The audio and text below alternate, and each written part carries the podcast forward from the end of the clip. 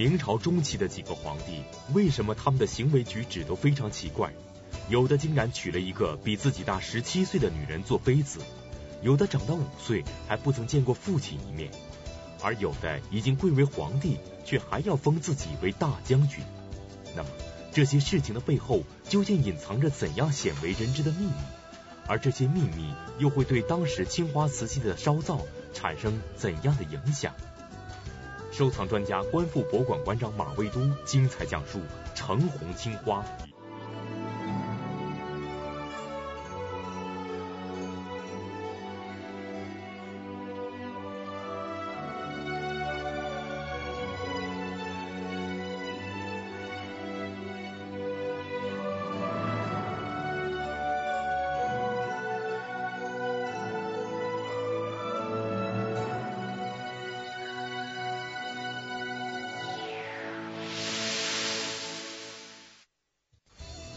朝中期的几个皇帝，他们的行为举止让人们感到非常奇怪。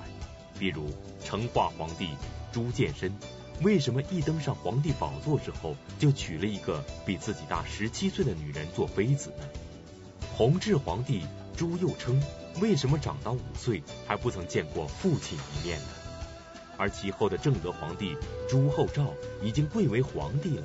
为什么还要封自己为总督军务威武大将军、总兵官呢？并且他还悄悄地出关，悄悄地御驾亲征，而不让朝中大臣们知晓呢？那么这些皇帝们稀奇古怪的行为背后，究竟隐藏着怎样动人心魄的一幕幕往事呢？而他们这些非同寻常的举动，又会对当时青花瓷器的生产发生什么样的影响？我们是否能够从当时的瓷器上寻找到历史的印记？收藏专家、观复博物馆馆长马未都精彩讲述橙红青花，为我们拨开历史的迷雾，揭示这当中的种种谜团。明朝中叶呢，是成化、弘治、正德这三个皇帝。这个这三个皇帝在政治上呢，都没什么大出息。他们短暂的一生呢，都被这个后妃啊、母亲呐、宦官呐、大臣呐就控制住。这个三个皇帝呢，都有一个共通点，都是在成年之前登基，就是十八岁以前登基，都是不到四十就死了。个人的能力都非常的有限，这三个皇帝，但由于皇权的位置。他们对艺术品依然有很强的影响力，他的地位高。我们先来看成化。成化皇帝是十七岁即位，四十岁死，他差三个月四十岁就死了。他是橙红正这三朝里呢活得最长的一个。成化青花呢以淡雅著称，我们上一讲讲到。永宣青花以浓烈著称，到他这儿以淡雅著称。出现这样的情况，让人感到非常纳闷：为什么会发生如此大的变化呢？这当中究竟有怎样鲜为人知的隐情，使得成化皇帝着手改变永宣时期所形成的瓷器风格呢？我们要从他的身世说起。成化皇帝呢，他幼年的时候经历了两次大的事变，第一个就是我们知道的土木堡之变，第二个呢就是夺门之变。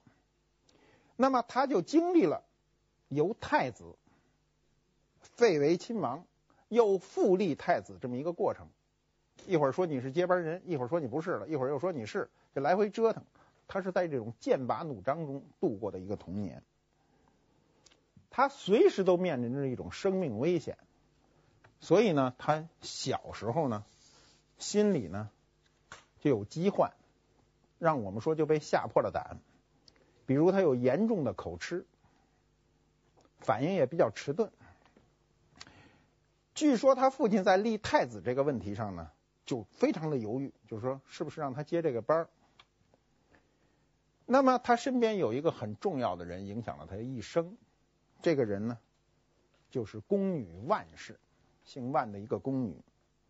这个这个宫女在十九岁那年呢，就抱着两岁的成化，当时她是一个幼童，抱着他伺候他，陪伴他，安慰他，是他的监护人，等于是他的一个贴身保姆。那时候他跟母亲，就是皇上跟母亲的接触没有跟万氏那么近，反而保姆跟他最近。由于这样非同一般的一个历史呢，成化的童年就非常缺少安全感，非常要依赖这个人，所以他就依赖万氏，形成了这样一个心理上的一个问题。那么十七岁登基的时候，成化皇帝十七岁登基，他就立刻娶了比自己大十七岁的这个女人，做了贵妃，万贵妃。很显然，成化是一个有恋母情节的人。《明史·万贵妃传》中呢，有这样一个记载，他说：“帝美尤幸，妃容服前驱。”九个字，他透露了什么信息呢？他说呢，一，皇帝呢每次出行，万贵妃都跟着，表明了皇帝的一个依赖性。第二呢，万贵妃无微不至，走在前面。显示了她一个身份。第三一点呢，荣服就是军装，表明了万贵妃的一个刚强个性。史书上记载，万贵妃是一个很歹毒的人，她同时也是个意志力非常坚定的人，要不然他不能保护这个皇帝。他幼年就是从两岁到十七岁，这十五年是万贵妃给他了一个全面的保护。所以，他依赖万贵妃也是顺理成章的事。但是，万贵妃当他有这个权力的时候，他就开始勾结宦官，戕害每一个嫔妃和只要怀上皇帝的儿子的人，还都不一定是儿子，怀上孩子他就要戕害他，不能让他生出来。比如，成化皇帝的第一个皇后吴氏，结婚三十二天就让她赶下台了。就让万贵妃，你是个贵妃啊，那是皇后啊，皇后地位比你高啊，但是只娶了三十二天，可见她的权势之大。万贵妃生没生过孩子呢？她生过，一岁左右就死了。在后来长达十年的时间就没有再生。你想，他大他十七岁，从生理角度上讲呢，他是一个劣势嘛。但是他成功了，控制了整个宫廷的一个局面，就任何人都跟皇帝能怀孕，但是也不能生，不是你流产，就是你连连连母亲都身亡。成化执政十年的时间里呢，他这个成化皇帝就没有一个执政者的一个斗志，然后朝廷呢又对皇帝长时间没有子嗣呢，也深感担忧，因为我们知道这个朝廷要延续，一定要有生孩子，一定要有儿子来顶上这事儿。你再怎么，你最后得死，最后你儿子得顶上。你没有儿子是个大事，头等大事。然后京师和各省的各种官员就纷纷上书，就说呢，要求皇帝呢远离万氏，远离万贵妃，然后争取跟其他的宫女接触，要生孩子。哎，成成化这时候还很有意思，他回答的就很现代，他说呢，此乃朕之私事，这是我的私事了，这事儿还跟国家没关系了。你不能管我，我娶个比我大十七岁的，那是我愿意。那大家就拿他没什么辙。但是成化皇帝他也有问题，他长时间的没儿子，他自己也难过呀，他老想这事儿。成化十一年的时候呢，这个有一个宦官啊，太监给这个成化梳头，看着他有白发了，这个成化就照着镜子呢就叹气。说呀，自己都变老了，可是还没有孩子呢，没儿子呢。然后这个宦官叫张敏啊，就立刻给他跪下了，就说：“陛下有子。”那皇上就看着他说：“这是怎么一回事呢？”他就告诉他：“你在六年前曾经临幸过一个妃子，他把儿子给你生，现在藏在后宫，你愿意不愿意见他一面？”那你说这皇帝能不愿意吗？马上就变成国家头等大事。这个通知下来了，这个怀孕的妃子姓季，少数民族瑶族人。那么当时通知到他来这儿，到季妃这儿呢，历史上有一段非常精彩的描述。这个描述呢，我给大家念一念，《明史季太后传》中有这样的描述：说妃报皇子泣曰：“而去，吾不得生。而见黄袍有虚者，即儿妇也。亦以小飞袍乘小雨，拥至阶下，发披地，走入帝怀。帝至之期，俯视久之，悲喜泣下曰：‘我子也，累我。’这段说的非常的生动，我们用今天的白话呢解释一下。季妃呢，当时接到通知说皇帝马上就要到，他就抱着儿子呢就哭了。他说：“儿子啊，你要走了，我就活不了了。你见到那个穿黄袍的。”有胡子的，就是你爸爸。然后这个这个皇子呢，就是后来的弘治呢，穿着一个小红袍，然后乘着一个小轿子呢，就被大家簇拥着到了这个街下。他呢，从这个小轿子里走出来的时候呢，由于他没理过发，他的长发是拖地的，穿这个小红袍，小孩嘛一点儿。然后成呃成化皇帝。一看到他，就激动了，马上就抱起来，搁到膝盖上，俯俯视久之啊，就是又摸又看呀，很长时间，然后悲喜交加，哭着说呀：“这是我儿子，像我呀。”这足以构成一个电视剧啊，电视剧都拍不了这么精彩。一个月以后，季氏就被毒死，是那个宦官。一个月以后也自杀，呃，他通报的这个消息，就迫于万贵妃的压力，就自杀了。五个月以后，成化立太子弘治，就是这个儿子。我们从这些事件可以看出来，皇帝是一个非常柔弱的人。从永宣到成化，那么永宣时期呢，人物到事物、形式到内容都是强烈状态，物极必反。到了成化皇帝的时候呢，他对强烈的东西就不感兴趣，他一定是对这种疏淡的、非常柔弱的东西感兴趣，所以成化瓷呢就成了这个样子了。这张片子啊，有点那个过于黑，实际上很淡的，它很柔弱。成化的青花的这种柔弱的表现形式呢，不是每个人都很容易理解的，不是很容易理解。你看，没没什么，就是画了几个草嘛。那么，怎么去理解成化青花瓷器的这种柔弱呢？我们有时候呢，需要长时间的去体味它。我早年去逛沈阳道，天津的沈阳道，有一次早晨，我到了以后，碰见一个熟人，他抱着一个小罐就冲我跑过来了，说说马先生，你给我瞧瞧，说这东西我实在闹不明白。这东西是个什么呀？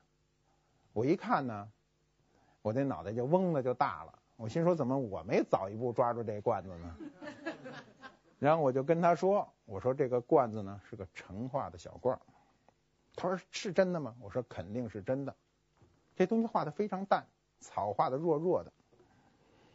然后他就说：“这怎么是成化呢？他成化一个官窑怎么画的这么细弱呀？”我说：“这就是它的一个特征。”我们今天说它是一个很容易理解的事儿，但是在二十年前说这个事儿，很多事很多时候是理解不了的。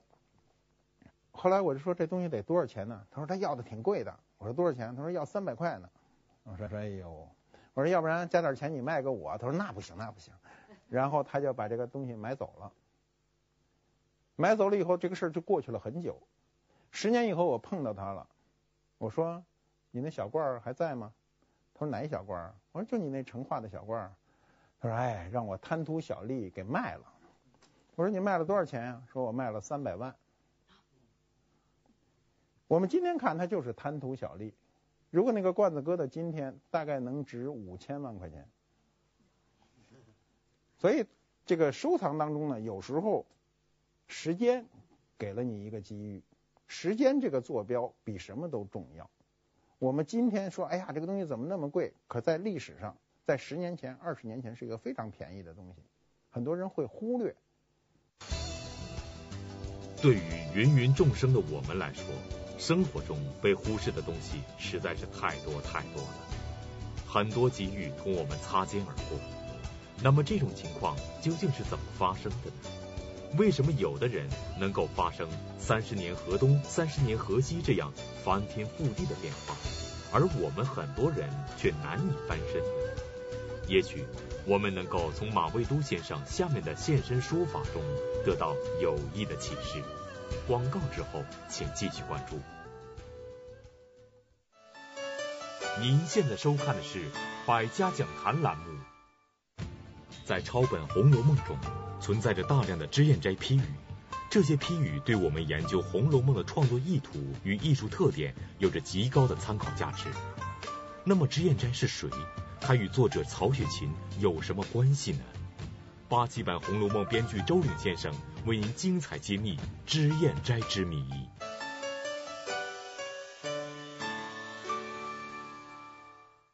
我为什么一眼就看出这东西是成化的呢？就是因为它使用了平等青，它已经不使那苏麻离青了，它使平等青。平等青怎么来的呢？是国产料。它不是郑和带回来的，是我们自己找找，我们国家也有这种青料，是国产的。那么它的名称的来历不详，有人认为它跟宗教有关，它也叫坡塘青，地名就在江西省。因为平等青是一种很淡的青颜色，所以它很适于画那种疏淡的花草啊，画的就比较柔弱。客观上呢。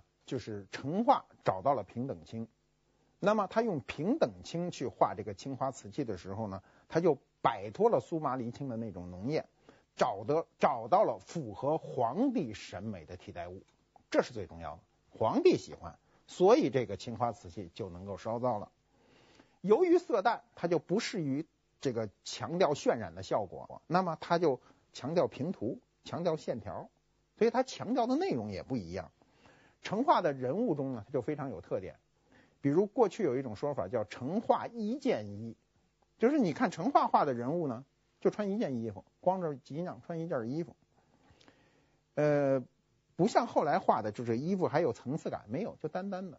北方人呢叫耍筒子，光着脊梁穿衣服叫耍筒子嘛。那个过去那个骑马呀，这个不割鞍子叫产骑。你比如我们。北方，你像大同，他那个地方光着膀子穿衣服叫铲穿，哎，铲着穿，那就是光着穿。那么成化这一件衣就是这光着膀子穿一件衣服，过去这是一绝招，就是你一看这就是成化的。今天问题是这绝招地球人都知道了，那就麻烦了。所以那个造假的也知道画一件衣，过去造假的人是不知道的，没人总结过的时候是不知道的。有时候你画出来都挺像，仔细一看就不对。为什么不对？就是你那个地方画错了。成化的瓷器中大量的出现了英系碗，尤其在后期，这种英系碗实际上是宣德首创，但是宣德不作为它主要的产品，但到了成化的时候，它是一个非常主要的产品，就是英系图的碗。那么显然，它跟成化这个。求子的心切有很大关系，他使的那碗天天吃饭都是英细，天天看着，哎，我儿子怎么还不来呀？我得拿着吃饭，都这么个这么想。英细碗后来就成了历朝历代的一个定式，每朝每代基基本上都在烧。成化有了这个弘治，就我们刚才说的那段，他把这个儿子抱在腿上认了，立完太子以后，他又生了十七个儿女，可见前面的控制有多严，前面十年是一个不生。后来万贵妃为什么又允许他生这么多呢？万贵妃一想，反正这事儿也弄不了了，索性让他多生，让他们去掐去。他这么想。过去说呀，成化无大器，没有大件的，这个定义呢基本准确。在成化官窑里，大器非常少，非常罕见；民窑里还稍微多一点。那么这一点呢，我们觉得也跟成化本人的态度有关，他可能不喜欢大器。他不喜欢这屋里摆着这大东西都那么大，那小一点摆一点挺好看就行了，就跟他的心理状态有很大关系。有一年呢，我去替一个拍卖行呢检视他那个拍品，呃，有一批东西呢是他们认为要退掉的，就说这些东西不够上拍的资格，让我帮着看一下，一大堆，我看了一天，最后剩下几个盒的时候呢，有一个盒我一打开，我就愣了，我就关上了，我就跟他们说，我说这个为什么要退掉？他们说这个东西是康熙仿成画的。说要价太高，四万块不能上拍，估计拍不出去，所以就退掉。我当时说了一句话，说我拿脑袋担保，这东西是成化本朝的。我为什么一眼就看出来呢？是因为我看的太多。它这个成化的瓷器有一种很腻的感觉，很腻，有点像人这个油擦多了，脸上的油擦多了，是这种感觉。那么对于我来说呢，是熟能生巧。很多东西经过你的千锤百炼的锻炼的时候，剩下的事儿都是一下子。你比如射击运动员，你觉得他一枪打一十环，那有什么？不就一秒钟一抠，把你梆一枪打十环上？咱趴那儿打半天，你连靶子都不着，对吧？他为什么？他是千锤百炼，他非常熟。我当时一开盖，真是在一瞬间就知道这是一个千载难逢的东西。那么后来这个碗拍了好几百万，就是你找住了它一个本质上的感觉。这种东西呢，是慢慢的在收藏当中，慢慢的要体会它这种感觉。我传达不了给你，我告诉他那很腻的一种感觉，有一种多涂了油的感觉，这是我在说。但你要去感觉什么叫多涂了油，那油一定是涂上去的，不是他自个儿那个分泌的，是吧？是这种感觉。弘治皇帝继位以后，就是他这个捡来的这个儿子继位以后呢，他跟他父亲是同龄继位，十七岁，但是他没活到四十，他活到三十五岁。他受皇后很大的影响。成化与弘治呢，他们心理上和体质上都有很多相通的地方，他都比较弱。弘治是一个天生非常胆小的人。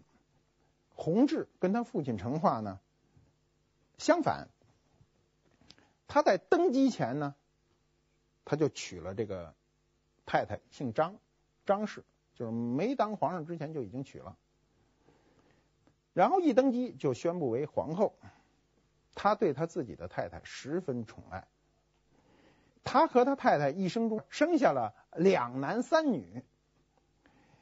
弘治皇帝一生没有纳妾，没有再跟任何女人发生过关系。按正史记载，这是中华帝国史上唯一的一夫一妻的皇帝，就是这个弘治。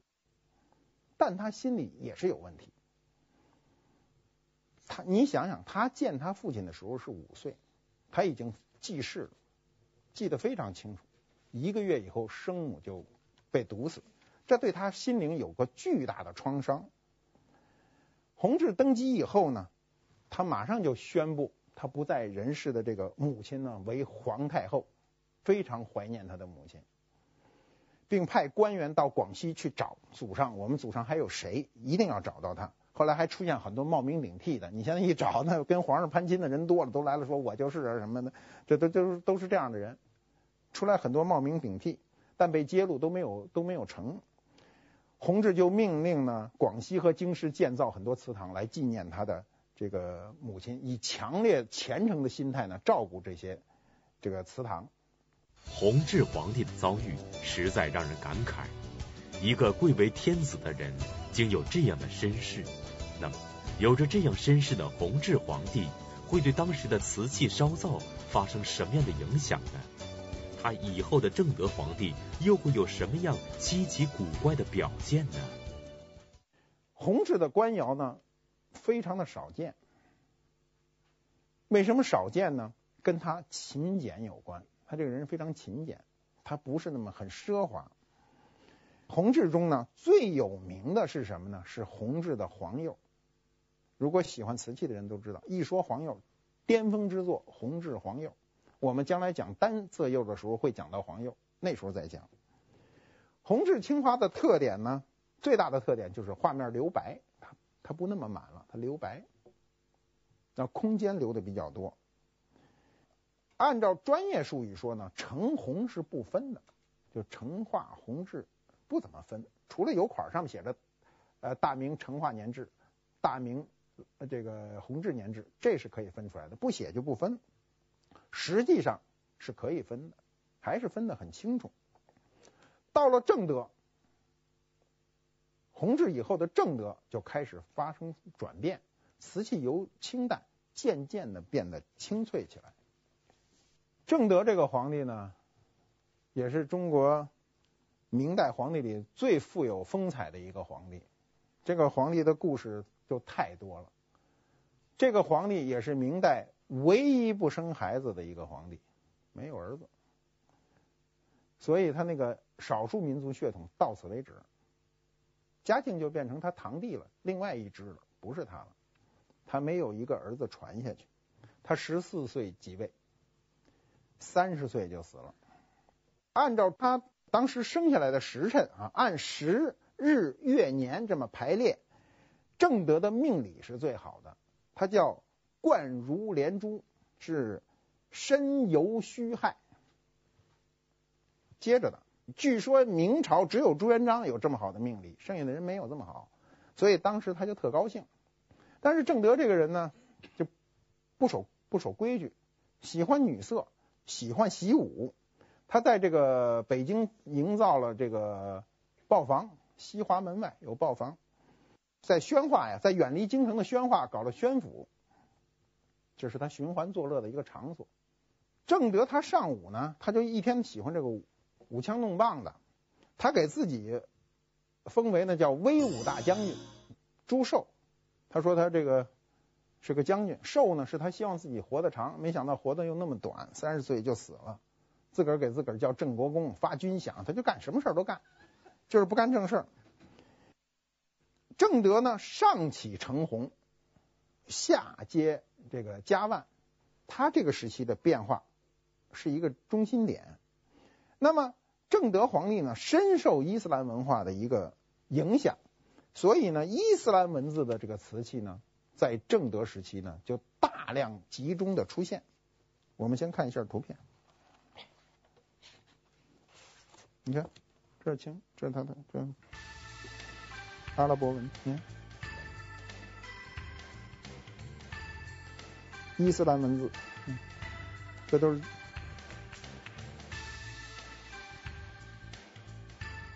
我们先解释一下伊斯兰文化对明代的影响啊，它整体的影响是明初上层社会的喜爱，比如开国元勋啊，呃，常遇春、沐英、宦官郑和，他们都信奉回教。这个上行下效，上面很多高官都是回教的。那么本朝到了正德一朝的时候呢，由于出口的需要呢，比如早期东南亚信奉伊斯兰教的国家，以及正德以后呢，青花。大规模的销往葡萄牙、西班牙等国，这两个国家在中世纪都受阿拉伯人的统治，所以他对这个回教特别感兴趣。那么，为什么独独只有正德一朝伊斯兰文字是直接装饰？他直接写呀，文字直接写到瓷器上不是不多见呢。为什么就到了这一朝独独的特别多？其他朝代说偶尔能见一两件，偶尔，但这朝非常多，基本上你见到写。伊斯兰文字的就是正德一朝的，历史上还是提供了一些蛛丝马迹，就是它它的成因。正德十四年的时候呢，武宗就是指正德呢，他评论各种宗教的时候呢，他自己还写了一首御制诗，这诗里呢，他就特别推崇伊斯兰教。第二呢，嘉靖皇帝即位以后。每个皇帝一继位，先把前朝的烂事儿都给处理了。他当时下诏书有一条呢，就说回回人于勇，出入豹房，引诱蛊惑，情罪深重，锦衣卫拿送督察院追问明白，议拟罪名，奏请处置。就是说有一个回人叫于勇，当时能够在大内里随随意乱走。这个人呢，对皇帝蛊惑，就是让皇帝天天不干正事，干这干这个瞎事。所以呢，他觉得这也是对皇帝有所影响的人。第三呢，有一个有一个故事能说明这个问题。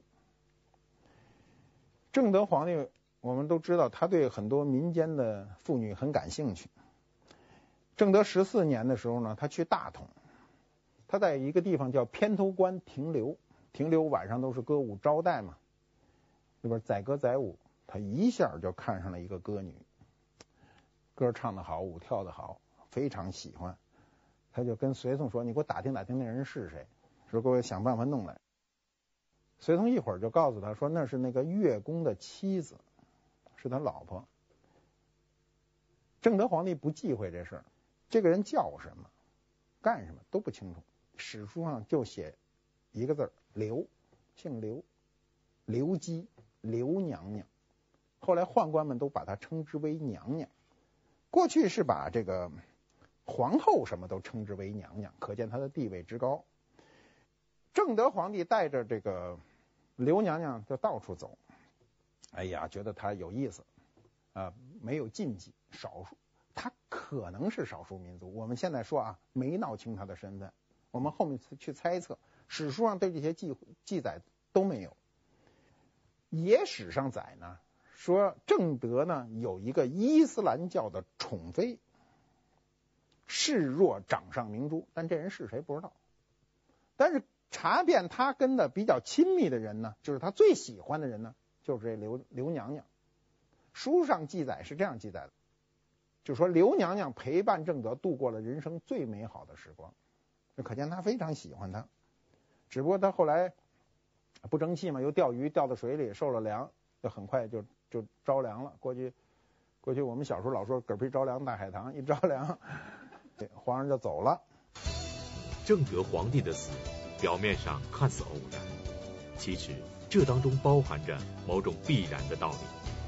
他自以为他的所谓的命理最好，所以就毫无节制的放纵自己，弄到最后年纪轻轻。只有三十岁就死去了。正德皇帝的死，恰恰向世人表明了所谓的命理是不可信的，是荒唐可笑的。当然，正德皇帝确实有他的可爱之处。他一次特殊的御驾亲征，显然给他的人生留下了动人的传奇。那么，他那个时代的瓷器又会给后人留下怎样的记忆呢？广告之后，请继续关注。您现在收看的是《百家讲坛》栏目。在康熙皇帝剿平三藩、统一台湾、北拒沙俄、征服蒙古的日理万机中，年轻的他仍然没有忘记主持描绘著名的《耕织图》。而数百年之后，这一组康熙所留下的《耕织图》的下落，却成为一个难解的历史谜团。他们今天究竟藏身在哪里？而此后，康熙皇帝更是亲自种起了试验田。他所食用的稻米瓜果，几乎全都是出自他自己的试验田。一个皇帝又为何会破天荒地做出了这样前朝闻所未闻的奇怪举动呢？北京社会科学院研究员、中国紫禁城学会副会长严崇年，与我们共同走进这个曾经在麦田中挥汗如雨的另类皇帝，讲述《康熙大帝》第九集。一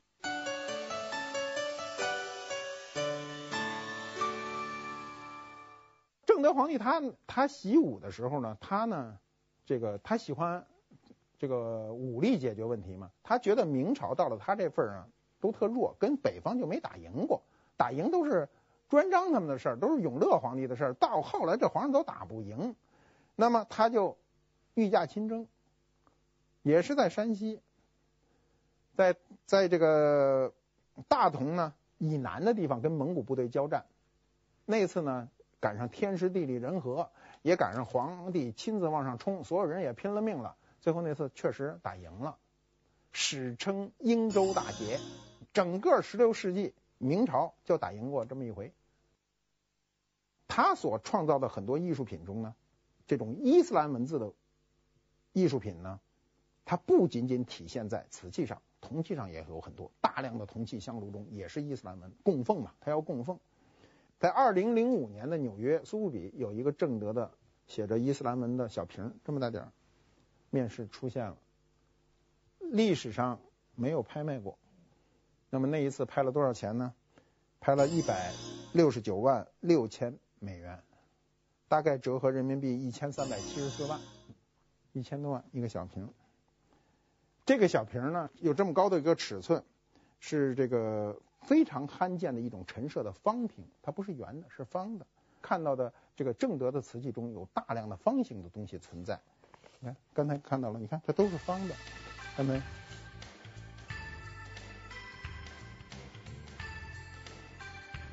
你看这个都是方的。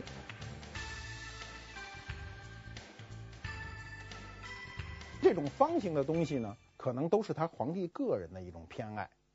他个人的偏爱呢，一定要影响到这个瓷器的一个烧造。他跟那个呃，跟一般人的偏爱是不一样的。个人的偏爱往往是影响到自己，但作为皇帝的偏爱，他会影响到全局，所有人都会跟着去学。